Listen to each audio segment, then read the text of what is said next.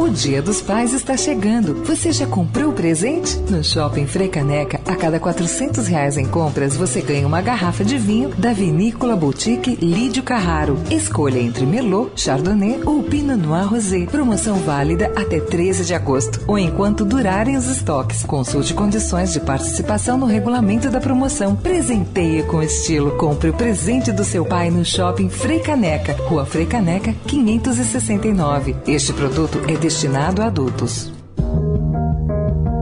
Poder e Política, com Alexandre Garcia.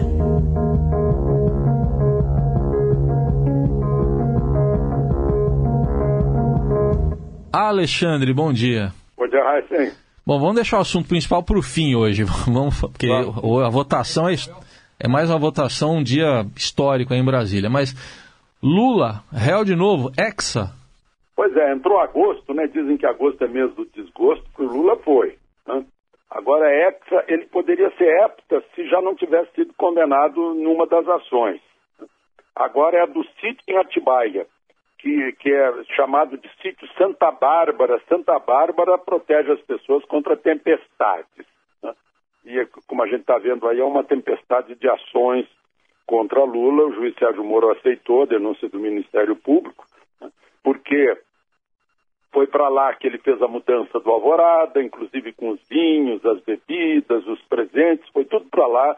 Depois a Odebrecht e a OAS fizeram obras para adaptar uh, para adaptar o sítio ao gosto do, do casal Lula e Marisa.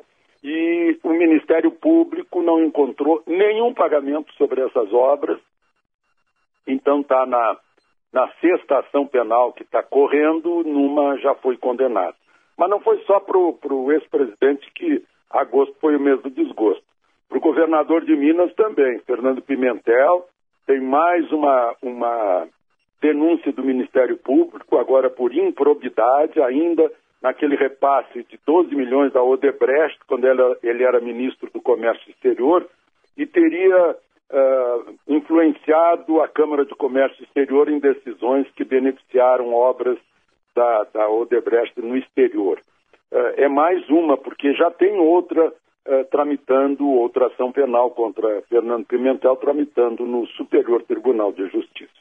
Muito bem, vamos acompanhar. E no Supremo ontem uma decisão favorável àquele procurador, né, que estava preso no caso JBS. É, está preso há mais de três meses, ele teria recebido 50 mil para favorecer a JBS.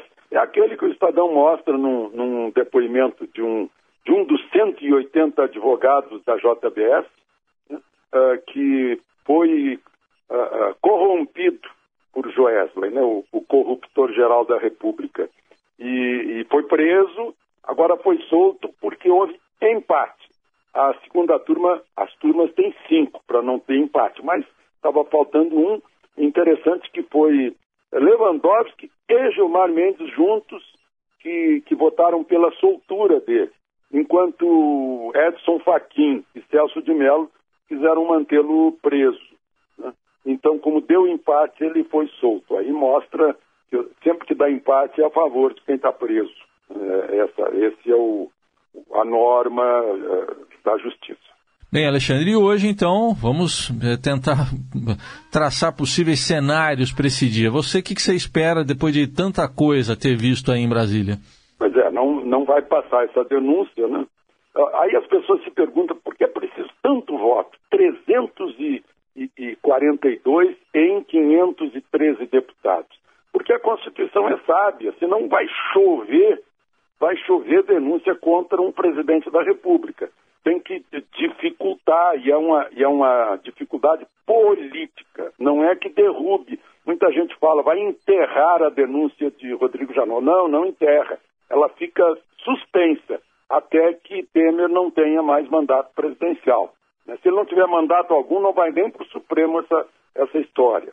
Né? Então, mas uh, a oposição não tem 342 votos necessários, né?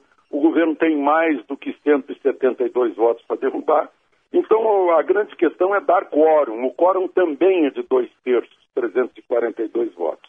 Aí a oposição que errou em algumas avaliações, achou que os deputados iam voltar das férias, depois do contato com a base, iam voltar mais contra Temer, não, voltaram mais a favor de Temer. Por quê? Eleição no ano que vem, né? aí o deputado precisa estar bem com o poder federal para poder liberar a emenda, né? as emendas que estão lá no orçamento, e, e mostrar serviço para os seus eleitores.